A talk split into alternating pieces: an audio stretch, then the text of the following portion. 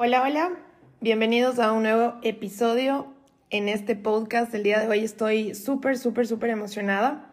Eh, tenemos una invitada y antes de presentárselas, quiero primero pues contarles un poquito que cambiamos el nombre del podcast. Eh, quería que sea algo un poquito más fresco.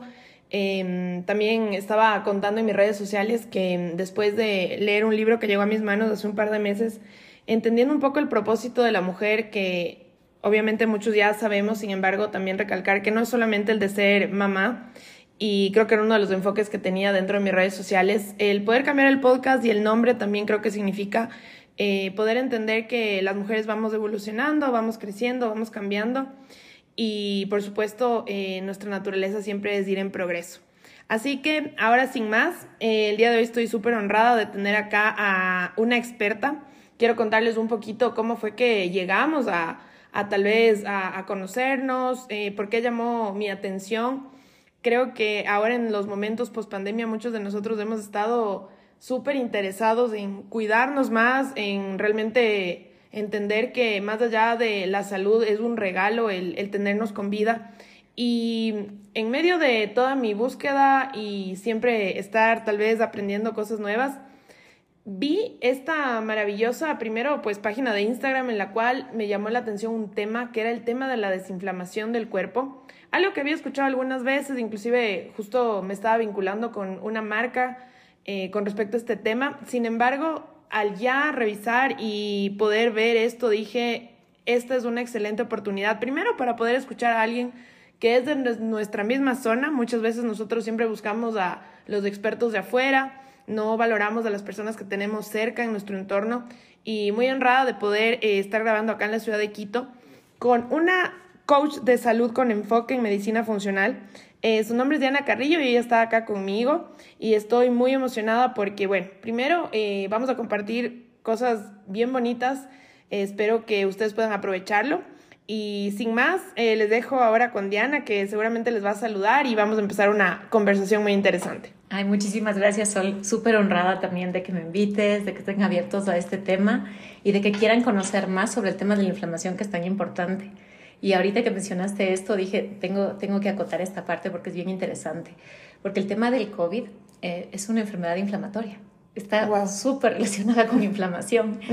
Entonces, ya hay estudios y confirmaciones de esto. Entonces, el tema de que nosotros podamos volvernos conscientes de cuán importante es trabajar en reducir la inflamación en nuestro cuerpo es que es básico y eso es lo que dicen muchos expertos. No aprendimos nada en el sentido de que debíamos habernos enfocado o debemos seguirnos enfocando en el tema de cómo apoyar a que nuestro organismo se optimice y reducir la inflamación para prevenir la mayor pandemia que son las enfermedades crónicas y autoinmunes de las que miles de personas mueren continuamente, no por el envejecimiento, el envejecimiento también está relacionado con inflamación, pero el envejecimiento que tenemos y la manera en la que muere la gente ahora no es una manera normal, se debe a toda esta inflamación con la que transitamos por años.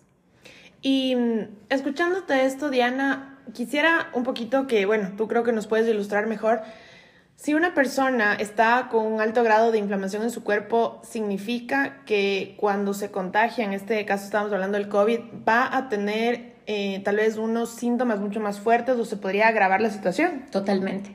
Van a sentirse mucho peor, va a ser mucho más difícil la recuperación, pueden quedarse con muchas más secuelas.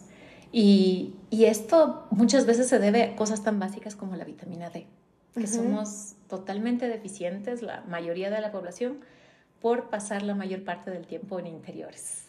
Wow, sí, sabes que justo recibí la visita de, de mi hermano eh, de Alemania que no venía cuatro años y él decía, creo que solo el hecho de estar bajo el sol ya como que me ha puesto feliz. En países donde no tienen esto eh, como regularmente en inviernos de nueve meses, obviamente me imagino que el asunto del tener escasa la vitamina D en el cuerpo debe ser eh, algo que les pasa a todos. Y solo quería preguntar algo, mi querida Diana. Em, ¿Cómo sabemos si estamos inflamados? O sea, ¿cómo una persona que no tiene idea de lo que es la inflamación en el cuerpo se da cuenta? Porque hay muchas personas que ya vivimos acostumbradas a, entre comillas, estar sanos o no enfermarnos o tal vez automedicarnos para sentirnos mejor y vivimos con migrañas, dolores de barriga, eh, no sé, gripes y pensamos que todo está bien porque tal vez no son, entre comillas, enfermedades graves. Totalmente. Y creo que ahí viene la parte súper interesante. Y es que si es que yo ya tengo una molestia persistente, es inflamación. O sea, por ejemplo, si tengo dolor en el lado derecho de mi cabeza, no es un problema simplemente de, es que me duele el lado derecho de mi cabeza, es un problema de inflamación. Si es que tengo problemas digestivos, es un problema de inflamación. Si es que tengo problemas de piel, es un problema de inflamación. Casi todas las enfermedades o todas las molestias que tenemos actualmente están relacionadas con inflamación. Los mismos cólicos menstruales están relacionados con problemas de inflamación. Entonces, todas las cosas por las que nos automedicamos o por las que decimos, bueno, son los achaques de la edad, entre comillas, esas son cosas que podríamos prevenir y podríamos reducir si trabajáramos en hábitos y en alimentación que nos ayude a desinflamar. Y con esto que tú nos dices, yo ahorita haciendo recuerdo un poco, yo me acuerdo que, bueno, eh, cuando mi papá específicamente, que fue la persona de cierta forma que salió del hogar a, generar eh, y a traer la provisión.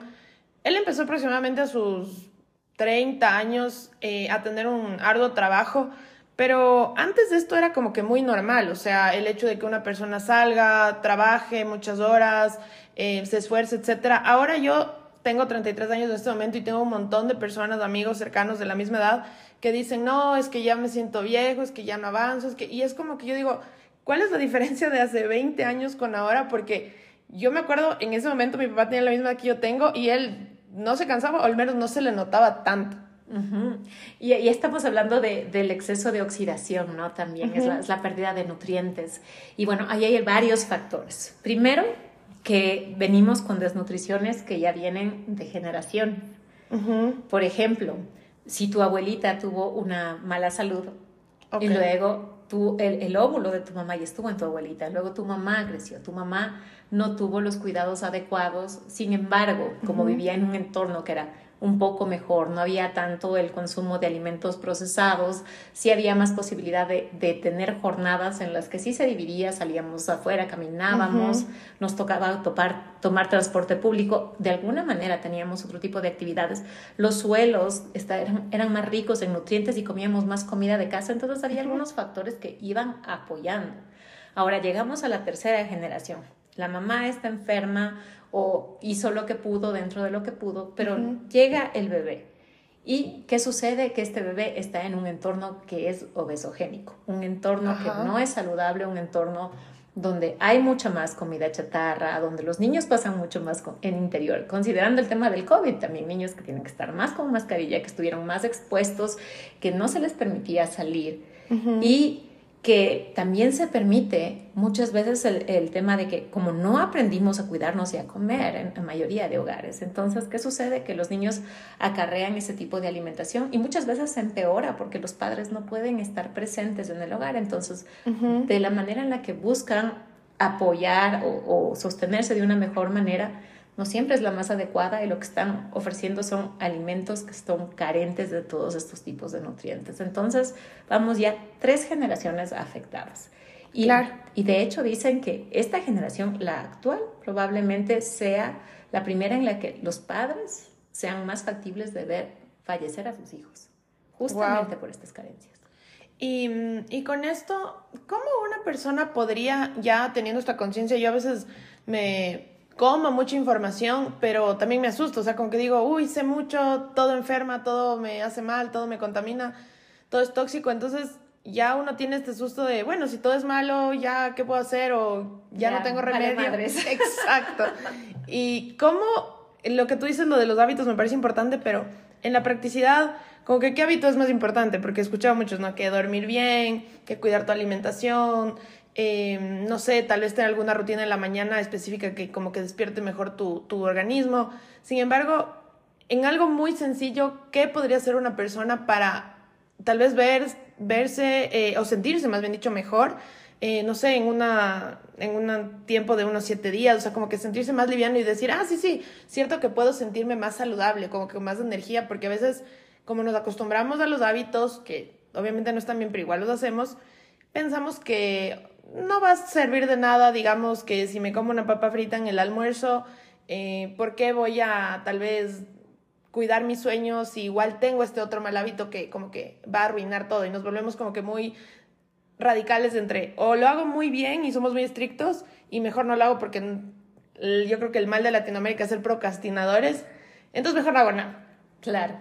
Y, y ahí topas un tema interesante, porque sí, es importante no volverse obsesivo con el tema, pero sí ir generando una conciencia de mejora. O sea, decir, ok, voy a empezar por algún lugar. Y yo no te diría solo hay un lugar, porque cada lugar impacta en los otros lugares. Digamos que yo puedo alimentarme bien, pero si no descanso adecuadamente, ¿en qué momento se repara mi cuerpo? Yo puedo descansar bien y comer bien, pero si vivo una vida altamente estresante o una vida altamente sedentaria, estoy afectando a mi organismo. Entonces estamos pensando como en las patas de, una mesa. Entonces yo quito una pata y la mesa se vuelve inestable. Mientras más patas voy quitando, más inestable se va volviendo la mesa. Ahora, en esto que tú dices, ¿cómo puedo ver si es que hay mejoras? El tema es que el cuerpo es súper generoso y siempre hay mejoras. Ahora, ¿cuál es la diferencia en este espacio de inflamación? Es que cuando hay mucho ruido, es mucho más difícil que la persona perciba que cómo le pudo impactar el hábito y qué tanto le mejoró. Hay personas que sí pueden percibir ciertas mejoras y hay personas que sienten que en verdad no pasó nada. Así esté pasando, porque a veces los cambios y muchos de los cambios cuando no se hace mucho son súper sutiles. Entonces son cosas pequeñitas como que tal vez digamos que empiezo a dormir de forma más consistente y sigo cansado, pero no estoy igual de cansado que antes. Y ese es el tema que somos absolutistas, o sea, no, pero es que igual sigo cansado. Sí, pero no has comparado cómo estabas de cansado antes, porque queremos que todo sea inmediato. Exacto. Y así como el cuerpo se va deteriorando tan pronto, porque siendo jóvenes se deteriora, entonces así mismo requiere mucho menos tiempo, pero también requiere un poco de paciencia y también de que la persona vaya desarrollando este lenguaje con su cuerpo, que es la introcepción y la propiocepción. Son estos dos sentidos que tenemos que de alguna manera nos permiten que entendamos nuestro cuerpo. Ajá. No, sí, sí, creo que, creo que en eso estoy súper de acuerdo porque, bueno, em, justo en estas últimas semanas estuve como que, yo creo que desmandándome un poco porque estaba acá, como te decía, de visita a mi hermano y yo sentía ya mi cuerpo inflamado, estaba comiendo mucho afuera. Sin embargo, esta última semana que ya se fue, como que traté de cuidar más de esto y sí es cierto, tal vez no es que me he recuperado porque todavía siento que me sigo recuperando, pero solo con unos cinco días que le he prestado atención a ciertas cosas, se siente diferente. Sin embargo, hace mucho tiempo, y ahí, ahí va esa pregunta mía, yo creo que luché mucho con este asunto de bajar de peso, de sentirme cómoda en mi cuerpo, de que nada servía, de que a veces era muy radical y hacía una dieta de no comer por poco nada a 15 días y luego no, eh, comenzaba a comer y ya me engordaba y decía, no, no, no funciona, o sea, esto no funciona. Y recién, como que hace un año y medio, como que ahora entiendo que no. O sea, a veces sí puedo comerme algo que de cierta forma, entre comillas, engorda, pero no es pensar eso, sino ya más es un, es como un estilo de vida. Y sí quería preguntarte, ¿cómo comenzó tu camino en esto de ahora ser una coach de salud? O sea, porque muchas personas hemos escuchado el coach de que te entrena físicamente, eh, un coach tal vez de mentalidad para conseguir metas, eh, pero esto a mí personalmente me pareció algo bien interesante porque trabaja como la conciencia y tus hábitos enfocado en tu salud y no es algo muy común, al menos en nuestro medio. totalmente. Bueno, yo creo que como todo uno em, empieza a buscar por la necesidad propia, ¿no? Ajá. y yo era de esas personas a los 20 y algo, con una fatiga terrible. O sea, yo me subía al carro y mi esposo me decía, era como llevar el año viejo en el carro, porque yo en el carro estaba dormidísima y, y, continuamente cansada y acostumbrados, porque el, tema es que uno se acostumbra y yo atribuía que lo que a mí me pasaba era hereditario porque mi papá tenía depresión. Entonces yo decía, entonces es que son las secuelas de los malos genes de mi papá y entonces yo soy así. Y, y no hay nada más fuerte que creer que, que, uno no puede ser más de lo que uno es, ¿no? y asumirlo. Entonces, eso en algún momento, por las típicas cosas de que, bueno, quiero verme mejor como todos queremos y de repente tenía el rollito, pero no quería hacer ejercicio y entonces busca la nutricionista y hasta la mesoterapia y de repente empecé a tomar unos jugos verdes y de repente el estreñimiento que tenía que era fatal se regularizó. Y fue como que, oh, ahí hice clic y fue como que, oh, qué interesante esto. Y claro, eso luego me llevó a indagar y dije, bueno, necesito aprender a comer Ajá. Y como soy mucho de necesito saber, yo es de esas personas que necesitan saber y entender al fondo, entonces fue que apareció esta certificación y dije, bueno, voy a probarlo. Y luego de eso, pues dije, necesito más, necesito entender mejor, porque a pesar de todo lo que había mejorado, yo veía que había temas de inflamación que no cedían todavía, no acababan de ceder. Entonces ahí ya me certifiqué en este tema de medicina funcional y entonces ahí ya agarré el resto de, las partes que me permitieron como que entender más precisamente cómo podía mover ciertas cosas para mejorar temas de inflamación que eran mucho más, más precisos, más agudos. Y mm, en medio de eso, ese aprendizaje que tú ibas teniendo, em, y me imagino que obviamente lo primero que hacías era aplicarlo en ti misma para como comprobarlo y poder luego transmitirlo a las otras personas. Eh, tú hablaste de un tema justo hace un ratito sobre esto de la obesidad. Y yo me acuerdo el día que nos conocimos y conversábamos, hablábamos de esto, tal vez tendencia que haya, tal vez sí, o sea, no somos nadie para hablar del cuerpo de nadie. Sin embargo, ¿qué pasa cuando no es que estás hablando del cuerpo de nadie, sino más bien tú eres la persona con el asunto de obesidad? Y obviamente lo que tú quisieras dar es aceptarte, sin embargo, también hay esto de que tal vez podría estar en una mejor condición. Y claro, a veces hay cosas, yo me acuerdo que cuando eh, era jovencita, estaba en el colegio, tenía una amiga que tenía un asunto de tiroides y realmente no podía bajar de peso y la única forma de que ella baje de peso era comer cero carbohidratos porque tenía algo irregular en su tiroides, era algo médico y siempre subía de peso muy rápido.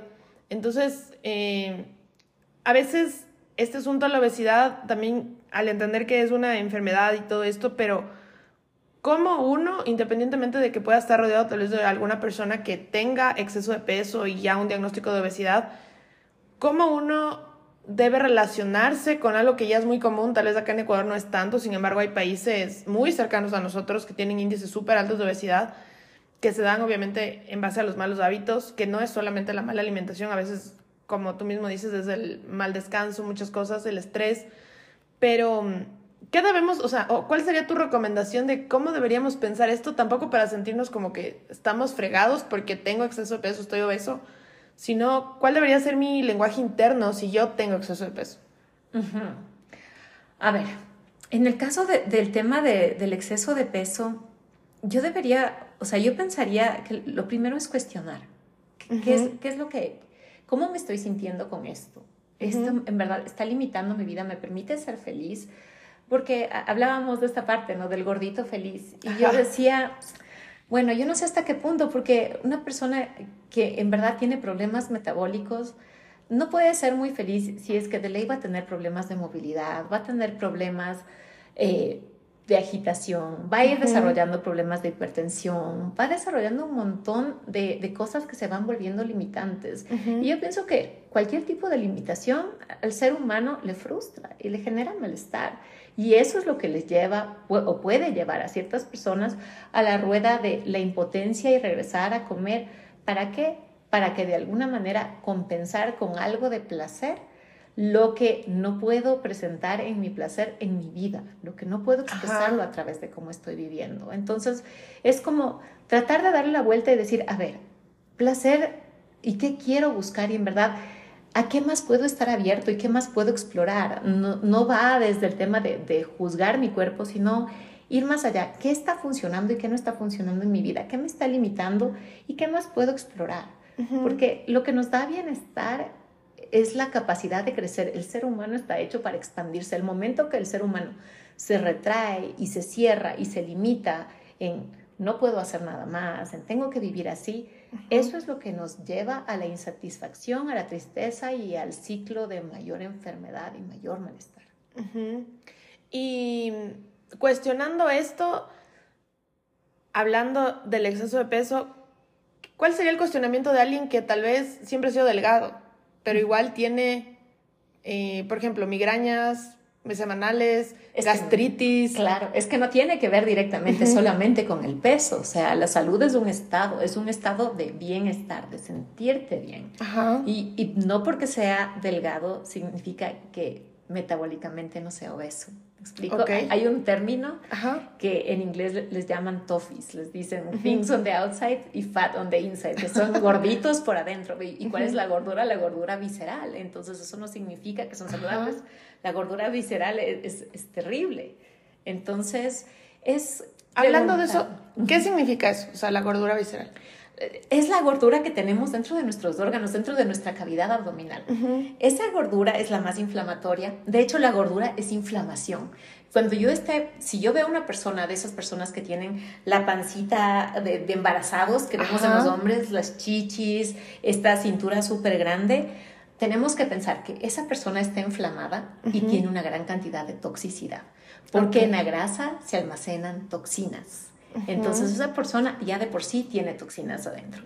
Querida Diana, eh, justo estábamos conversando con respecto a este tema em, de la obesidad, estábamos hablando un poquito de esto de que a veces eh, de, la grasa visceral, ¿sí? De, todo lo que se acumula justo en, en, nuestro abdomen. Y bueno, ahorita tuvimos un entrecorte, sin embargo, em, ¿cuáles son tal vez las, las, sí, como tal vez las advertencias del cuerpo para saber que es un momento ya de darnos cuenta y no solamente dejar que luego venga tal vez una enfermedad crónica por no haber puesto atención a esta inflamación. O sea, yo pienso que si es que tú ya tienes una molestia crónica, y en especial si tienes una molestia digestiva, si tienes hinchazón, si tienes gases, si sientes que no digieres bien, si tienes acidez, si tienes gastritis, tienes que echarle mucho ojo. Es súper importante que, que ahí ya la persona empiece a trabajar porque nuestro sistema inmune está conectado con nuestro sistema digestivo. Y de hecho, ¿cómo empiezan las enfermedades crónicas?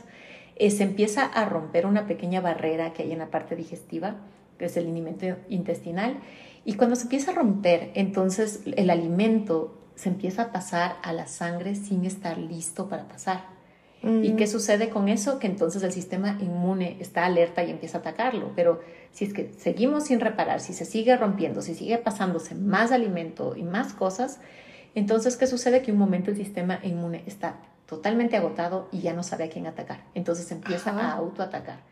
Entonces, por eso la salud digestiva es tan importante. Si yo tengo molestias de cualquiera de estos tipos, que la mayoría de la población tiene. Exacto, es que eso te iba a decir, o sea, a veces inclusive consideramos normal tener este tipo de molestias, o por ejemplo, eh, bueno, no lo he visto tanto acá en Ecuador, pero por ejemplo en Estados Unidos es muy acostumbrado las personas a tomar los antiácidos. Claro, y el omeprazol aquí, por ejemplo. Exacto. Y la mayoría de problemas de acidez es falta de jugos gástricos, no exceso. Y las personas lo que hacen es tomar un antiácido, o sea, le quitan más al jugo gástrico y eso genera un exceso y un sobrecrecimiento de bacterias que luego genera muchos problemas. Y mm, para, para poder ir hablando de algunas cosas, justo, eh, bueno, estamos hablando un poquito ahora ya de lo que se puede desencadenar en base tal vez a no prestar atención a la inflamación. Em, ¿Qué otro tipo de inflamaciones, si no hablamos de sistema digestivo, puede tener una persona? Eh, que, las ve como normales. Por ejemplo, eh, algo que es muy común y, yo tengo también mucha gente cercana que siempre le da una gripe al mes, por ejemplo. Eso es sistema inmune bajo. Claro, eso quiere decir que, tienen problemas del sistema inmune, probablemente. Ahí hay varios, hay factores que yo consideraría mucho, por ejemplo, qué tan estresada es la persona. Porque el estrés también baja mucho el sistema inmune. Y también, de todas maneras, yo revisaría si esa persona tendría problemas digestivos. La mayoría de personas que yo veo, porque el tema es que no relacionamos el problema digestivo por lo que es tan común y solo vemos los otros factores. Entonces la persona se queja porque dice, ay, no, es que me salen un montón de granitos, no, es que tengo rosácea, no, es que lo mío es un dolor de cabeza, no, es que lo, lo mío es que me da cistitis todo el tiempo. Y todo eso está relacionado con el sistema digestivo. Lo que pasa es que no atamos que todo, casi todo tiene que ver con el sistema digestivo. La fatiga tiene que ver con el sistema digestivo y con el tema del cortisol. Entonces, todo está conectado. No podemos separar un síntoma del resto y lo que puede pasar con nuestro cuerpo. El exceso de alergias y sensibilidades alimentarias, incluso la dificultad Y, hay personas que tienen flema en la parte de atrás de la garganta o, los problemas de rinitis, de sinusitis continua, normalmente están hablando de algún tema que está relacionado con digestión. Qué interesante eso. O sea, son cosas, bueno, un poco nuevas para mí. Es decir, que em, realmente, si nosotros prestamos atención a lo que estamos em, comiendo, vamos a poder mejorar, obviamente, el funcionamiento de nuestro cuerpo y de diferentes sistemas de nuestro cuerpo. Y ahorita me pongo a pensar de cuántas veces también nosotros nos alimentamos, no solamente de alimentos para el estómago, sino, por ejemplo, tenemos un mal día y pasamos de enojados.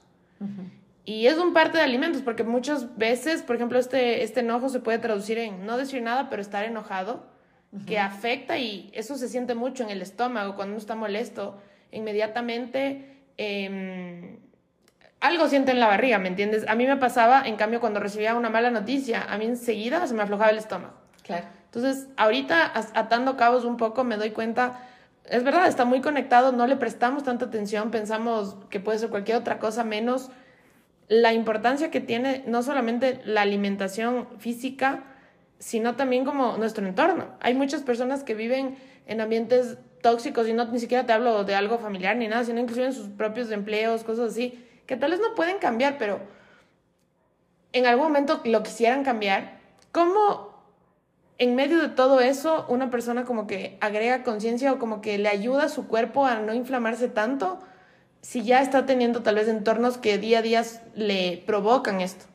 En, esos casos, yo lo que hago con las personas es buscar apoyar los otros hábitos. Entonces, por ejemplo, si la persona ya está en un entorno de trabajo que es súper demandante, que le genera gastritis, que tiene problemas de colon irritable, lo que vamos a buscar es una alimentación que sea más suave para el sistema digestivo. ¿A qué me refiero? Que sea más fácil de digerir para la persona, quitar un poco los alimentos que le generan más inflamación y entonces eso permite que baje un poco el ritmo, apoyar a que la persona tenga un mejor descanso, buscar espacios donde la persona pueda encontrar esta plenitud y felicidad, porque si es que el trabajo le está drenando de estos espacios, es inherente y es súper importante que el ser humano sienta esta sensación de disfruto y vivo para algo, no solamente por el trabajo. Y también puede haber eh, una, una, sensación también en percepciones, qué estoy percibiendo del trabajo, qué es lo que no me gusta del trabajo y tal vez encontrar ahí qué sí puedo darle la vuelta, porque algo que nosotros siempre podemos hacer es elegir los pensamientos y elegir qué creemos,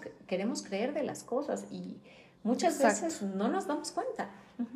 Y en esto que tú dices, eh, ahí viene ya tu trabajo como coach de salud con enfoque en medicina funcional, que es lo que justo eh, yo hablaba al momento de presentarte. ¿Qué es lo que encuentra una persona cuando se acerca a tal vez una consulta contigo? Eh, entiendo que cuando tú eres coach les llaman coaches a las personas que, que, vienen a, tal vez eh, a, ser acompañadas con ustedes. Sin embargo, ¿qué es lo que una persona encuentra o por qué tal vez habiendo tantas diferentes variantes, de ejemplo, exceso de tal vez peso, el asunto de tal vez una enfermedad o algún diagnóstico, un síntoma crónico, eh, tal vez lo que hablábamos del estrés. Por muchas razones llega un momento en el que yo digo, que es lo que yo sé decir, como que estás harto de todo y dices, Dios mío, necesito que alguien me ayude. Sí. Entonces me imagino que la gente se acerca así donde, donde ti. Ya cuando están desesperados. Exacto, ya, ya han ido a todo, han usado tal vez todas las pastillas, todo lo que han podido, cualquier cuidado paliativo, yo digo, para ver si algo les ayuda. Y de ahí se acercan donde ti.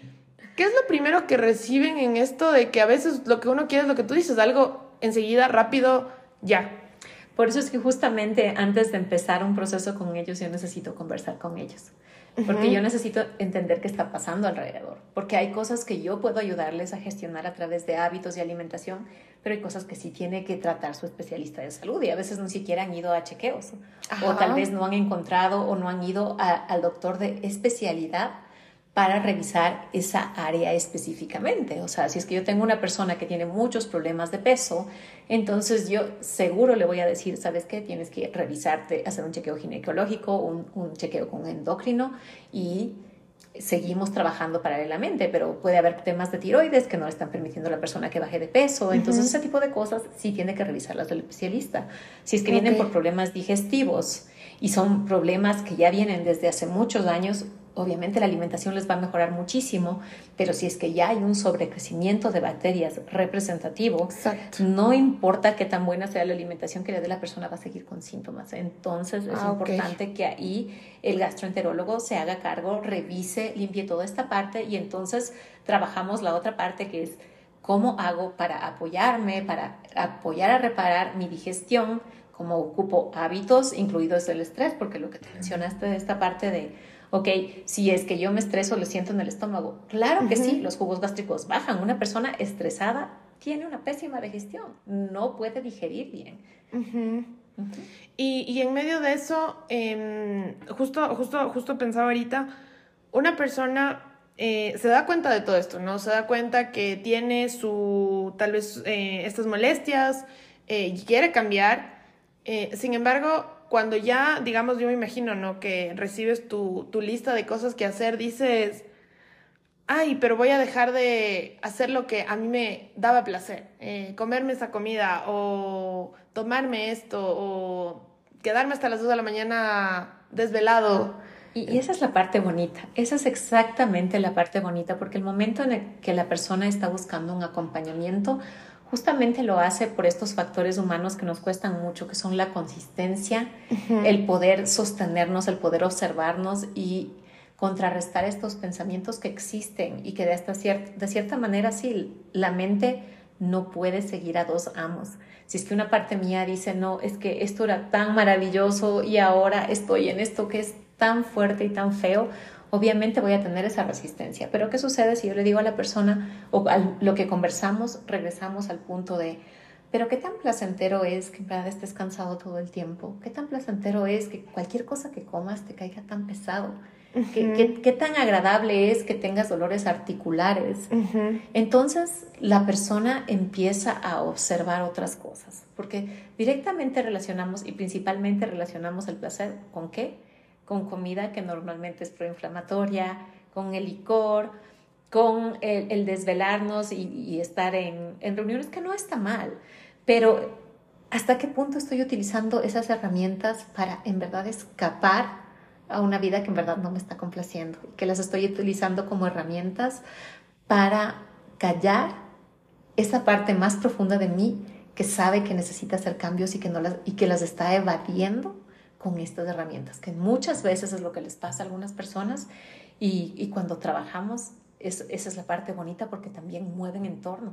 Claro, e, eso, eso justo estaba pensando, porque si tú tomas la decisión tal vez de lo que tú decías, de empezar a vivir una vida de bienestar en la que tu objetivo o tu meta es tal vez, eh, sí, cambiar hábitos, seguramente también te vas a sentir un poco solo si es que tu entorno estaba tal vez lleno de eh, personas que tal vez no cuidan este tipo de cosas que ahora tú vas a empezar a cuidar.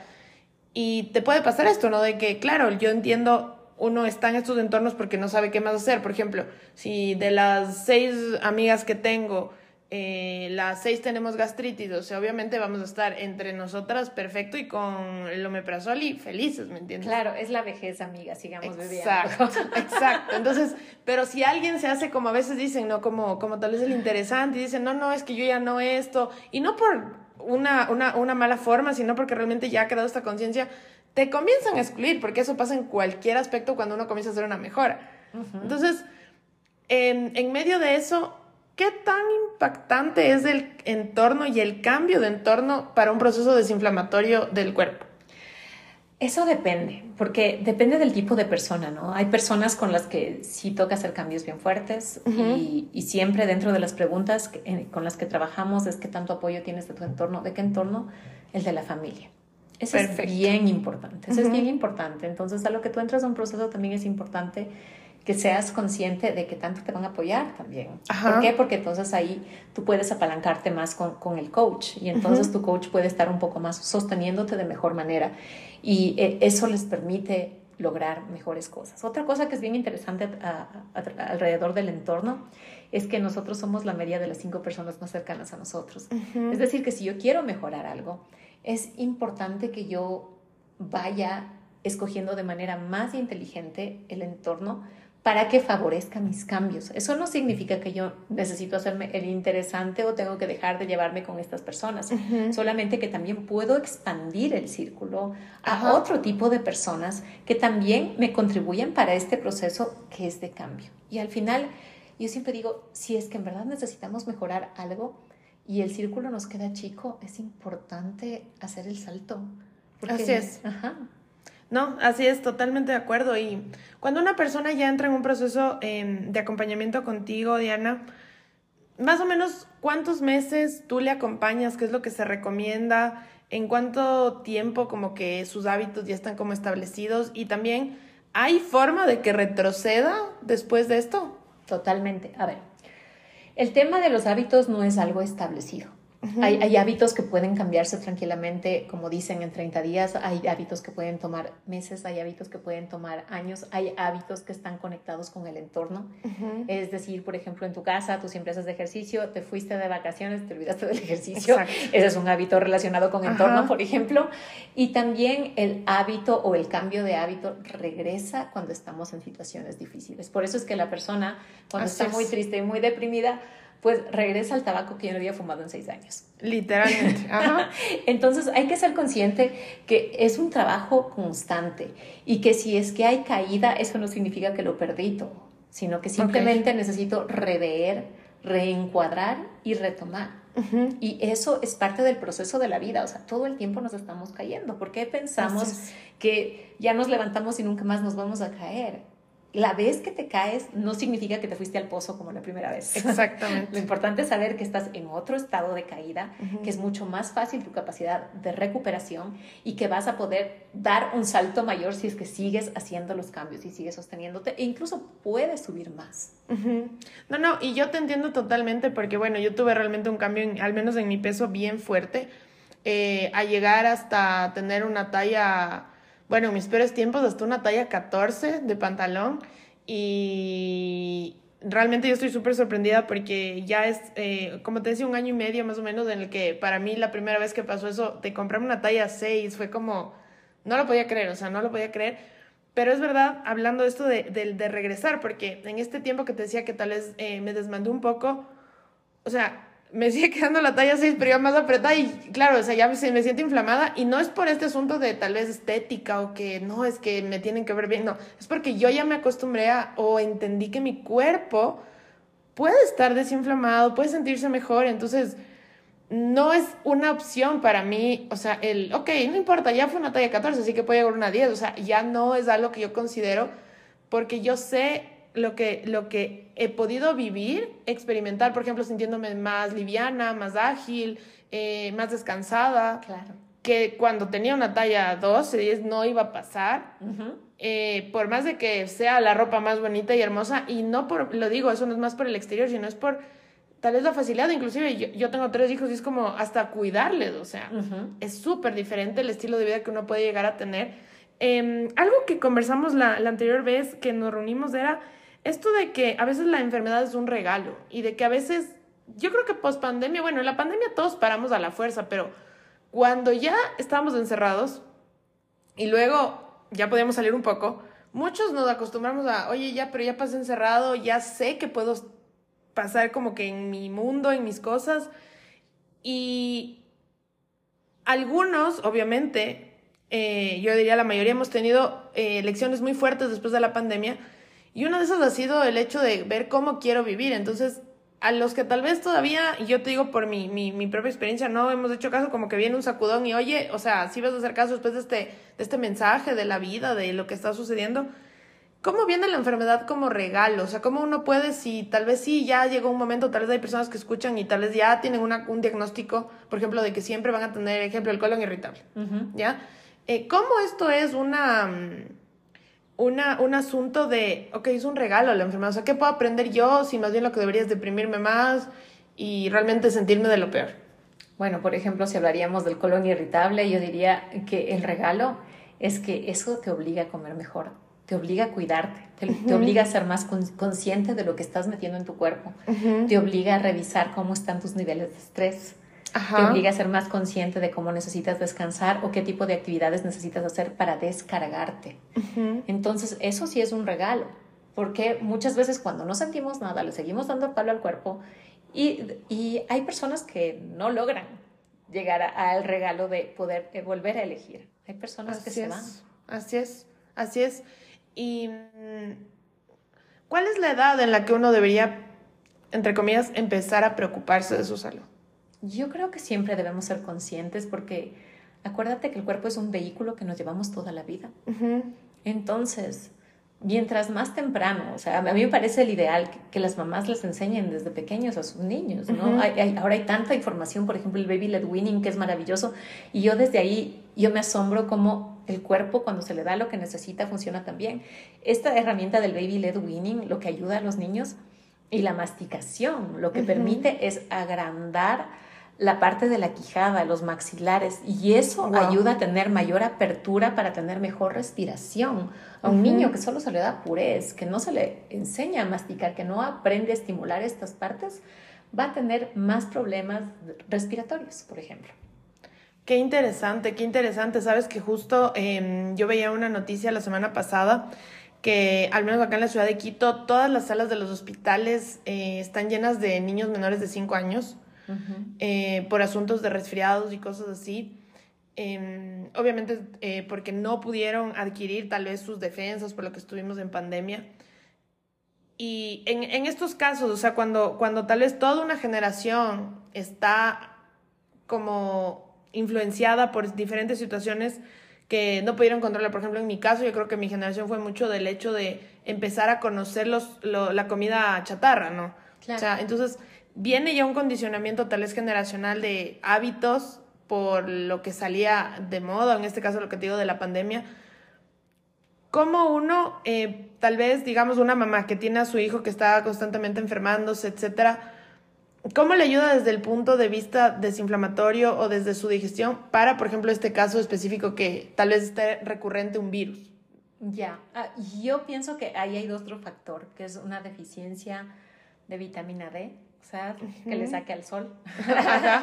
Por favor, sáquenles al sol a que, a que reciben unos 10 minutitos de cada lado. y la otra e, es un factor de omegas. El, el omega 3 es, es, un nutriente esencial que no estamos consumiendo lo suficiente y que en verdad ayuda muchísimo con la inflamación y con muchas cosas. Y de ahí que los papás se enfoquen a crear hábitos en casa, o sea, no hagan traumática la introducción de una alimentación saludable, pero sí de a poco vayan familiarizándoles, ¿ok? Empiecen los papás, entonces los papás empiezan a comer más ensalada, empiezan a hacer mejores elecciones y los niños los empiezan a ver y empiecen a retirar los alimentos que son alimentos que no son saludables y no, esto ya no tenemos en casa o empiecen a cambiarlos por opciones un poco más limpias y luego poco a poco van mejorando y, y, teniendo opciones más y más limpias, tengan opciones de fruta a la vista, a la mano, porque lo que nosotros vemos es lo que más comemos. Total. Entonces, ese tipo de cosas yo creo que, que en, en, un proceso de transición se puede lograr fácilmente, incluso si es que los papás no saben cómo se les puede guiar y se puede trabajar en un proceso también como para empezar a crear estas cosas. Y luego la generación de hábitos nocturnos. O sea, desde, pequeñitos empecemos a, generar rutina, rutina de las tres comidas en el mismo horario, una rutina de, de, relajación y calma para que luego vayan directamente a descansar.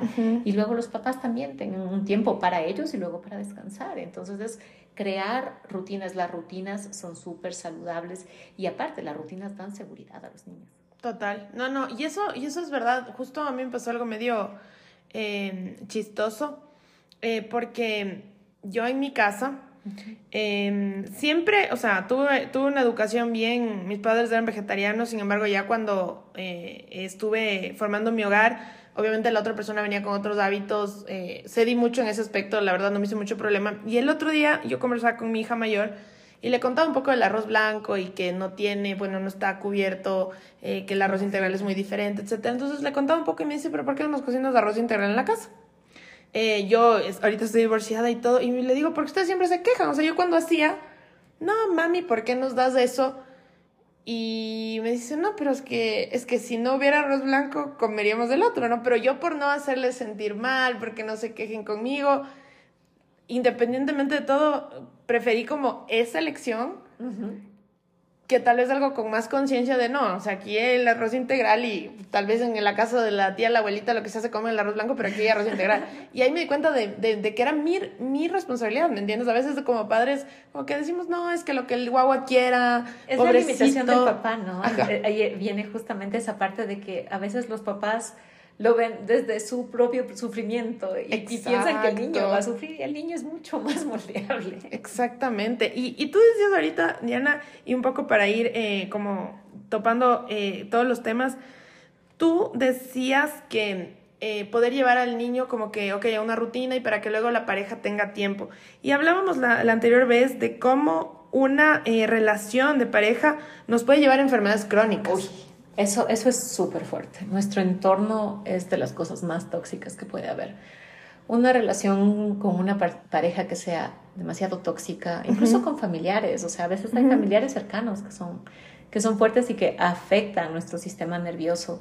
Y aunque les amemos o les queramos, o sea, si es que están disrumpiendo continuamente nuestro sistema nervioso y en verdad no se está trabajando, no se está generando acuerdos, no se está llegando a puntos de consenso y puntos medios, pues eh, eh, esa transgresión continua lleva a las personas a, estados de estrés demasiado elevados. Imagínate lo que es pensar que tu pareja, aunque tú solamente digas, bueno, solo es una pareja tóxica, eh, para tu, tu cerebro, el, primitivo lo que dice es, el león, el depredador está en mi, en mi cama, literalmente. Entonces, vivir con eso continuamente no, no es viable. ¿Y ¿Eso inflama también? Claro, el estrés inflama muchísimo y el estrés oxida. ¿Qué quiere decir que oxida? Que yo puedo estar comiendo súper bien, pero todos los nutrientes se van porque el estrés lo saca. Y hablando esto del estrés y el relacionamiento con las personas más cercanas a nosotros, em, ¿qué hace uno cuando eso de cierta forma es algo que todavía no estamos listos para afrontar? Eh, tal vez no es una decisión, digamos, de ejemplo, puede no ser tu pareja, puede ser tu hijo, puede ser tu padre con el que vives. Eh, ya son cosas que no puedes cambiar en ese momento. ¿Cuáles serían las cosas que, independientemente de cómo actúe la otra persona, ¿sí? Eh, tú te puedes ayudar a ti mismo con el asunto del estrés específicamente. Ejemplo, ahorita he escuchado, por ejemplo, hay tendencias de, ok, tomar productos basados en endógenos, en adaptógenos, cosas que te relajen para como que, tu, cortisol esté alzadísimo. Pueden ayudar, pueden ayudar, pero no tiene que ser consciente que esa no es la causa. Entonces, tiene que ser consciente de que esos son apoyos colaterales, pero que mientras no quite la causa, no voy a resolver la situación. Entonces, sí pueden ser apoyos. Eh, el magnesio, por ejemplo, es, es una opción súper buena. Eh, este tema de los adaptógenos, dependiendo de la persona, pueden apoyar generar actividades de relajación activa que no te cuestan un centavo, pero empezar a generarlas consistentemente en el día para ayudar a apagar ese sistema nervioso. Eh, darte espacios, tal vez si es que es en un entorno, digamos que es con alguien con quien convives, entonces trata de evitar pasar tanto tiempo cerca de esa persona o evitar situaciones que te vayan a correlacionar con eso hasta que puedas encontrar las herramientas. Perfecto. Y mm, ya para, para, para, concluir, mi querida Diana, creo que hemos topado algunos temas, eh, a todos son importantes, e interesantes. Eh, bueno, primero yo quiero eh, decirle a todas las personas que van a escuchar el podcast que por favor no se olviden de seguir a Diana en su Instagram, ella ya les va a contar cómo le pueden seguir. Pero, ¿por qué les digo esto? Porque ahorita hemos topado temas como que por encima, por encima todo. Sin embargo, cada tema yo creo que uno se fue tal vez identificando con uno, el otro con otro. Y preguntas debe, más bien yo creo que ahorita la gente lo que se quedó es con muchas preguntas sin resolver, porque son muchos temas. Eh, sin embargo, también como yo creo que más que, que lo hicimos así. Sí da, un pantallazo general de lo Genera que... Genera curiosidad. Ajá, y más que nada sí te puede dar la claridad de que todas esas cosas pueden trabajarse. Hay maneras de resolverlas, hay opciones, algunas pueden ser combinación de cosas, por eso es que los procesos son personales, porque cada persona tiene como que su mix de situaciones, eh, las cosas que le estresan más, las cosas que le afectan más, y entonces es, son procesos bien a la carta. Entonces es como que con la persona, con su situación, sus propias herramientas, lo que mejor le funciona y luego vamos midiendo con el mismo cuerpo de la persona. cómo te está yendo, cómo está funcionando, qué está pasando y vamos corrigiendo. Porque siempre va a haber un punto de corrección. Lo que no se mide no se puede cambiar. Entonces, en el proceso lo que sí se les da es un norte, o sea, yo ya veo por dónde va y les digo, bueno, vamos a tomar esta ruta. Pero en la ruta hay pequeñas correcciones que se tienen que hacer y esas solo las puedo ver de acuerdo a cómo va avanzando el cuerpo de la persona. Y eso hace que la persona desarrolle también esta propiocepción, esta sensación de, ah, ya me doy cuenta que me hincha. Ah, ya me doy cuenta que cuando hago esto me siento más irritable. Ajá. Entonces, esos puntos de claridad en verdad es lo que permiten que la persona pueda sostenerse mejor en un ambiente porque se va autoconociendo. No hay nada más importante que autoconocerse. Mientras más nos autoconocemos, más podemos sostener lo que necesitamos para estar bien. Y eso me parece, me parece, me parece increíble, que uno mismo cree esa conciencia y como ese, como dicen el aha moment, o sea, ah, ya sé, o sea, esto es... Em, ¿Qué le dirías a las personas para, para finalizar, Diana, con respecto a tal vez hay muchas personas que, por ejemplo, esta típica frase de, de algo me voy a morir o tal vez ya el asunto de resignarse porque de cierta forma hay tantas causas en, en torno a ambiente, alimentación, eh, historia familiar, lo que sea, que hacen que uno diga, bueno, o sea, realmente cambiar esto em, no, no es algo que, que, ahorita me interese, tal vez tienen, por ejemplo, ahorita está muy común esto de la ansiedad y la depresión post pandemia, tantos eh, cositas que hacen que uno diga, ¿por qué cuidaría mi inflamación corporal con tantas cosas que tengo en la cabeza? Cuentas por pagar, deudas, eh, demanda del sistema, lo que sea. O sea, y a veces lo que menos le prestamos atención hasta que estamos enfermos es justamente al cuerpo. ¿Por qué deberías considerarlo? Porque si tú no tienes salud, no tienes nada. y, y, muchas veces esperamos a que llegue la enfermedad para en verdad empezar a apreciar la salud. La salud no tiene precio. Lo que sí mencionas es que vamos observando nuestras prioridades. Y si es que tú estás priorizando cosas que no te favorecen o estás diciendo no tengo recursos, pero siempre tenemos recursos. Lo que tenemos lo que tenemos es prioridades y de acuerdo a las prioridades utilizamos los recursos. Entonces lo que yo te invitaría a decir es sí, o sea, todos nos vamos a morir y, y todo lo que es la ciencia del anti-aging tampoco está en contra de que mueras.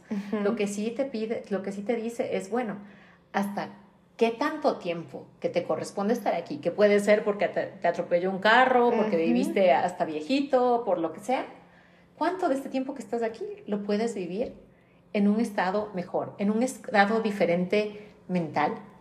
Porque la depresión y la ansiedad post pandemia se trabajan también muchísimo desde hábitos y también están relacionados con desnutrición.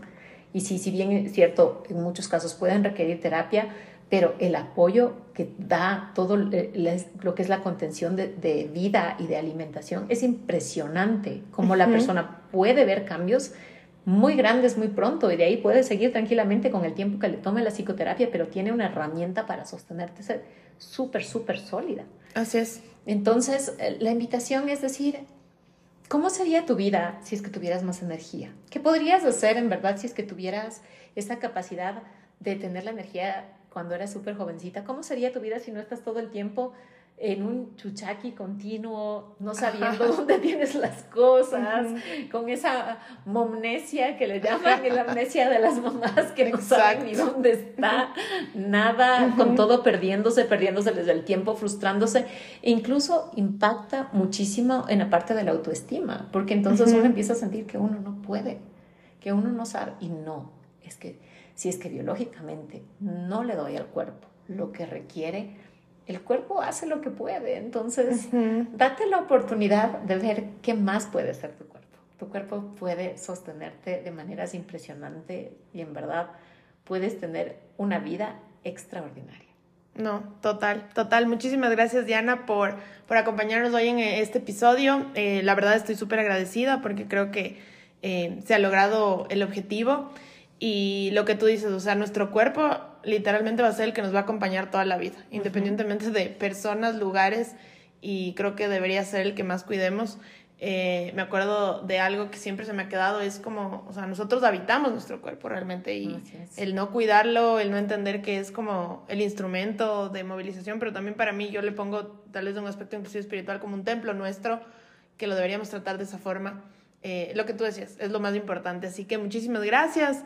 Eh, gracias también a todas las personas que, que, escucharon este episodio y pues nuevamente repito, vayan a seguirle a Diana en su, en su página de Instagram. Yo les voy a dejar ahí escrito igual como la pueden eh, seguir. Diana Carrillo. gracias, esta maravillosa coach de salud con enfoque en medicina funcional desde acá de Quito, Ecuador. Ay, muchísimas gracias. Gracias por, por, el espacio y gracias por escuchar este episodio y espero que, que se llevan lo, lo que más puedan en el tema de cuidarse. chao, chao. Gracias, chicos.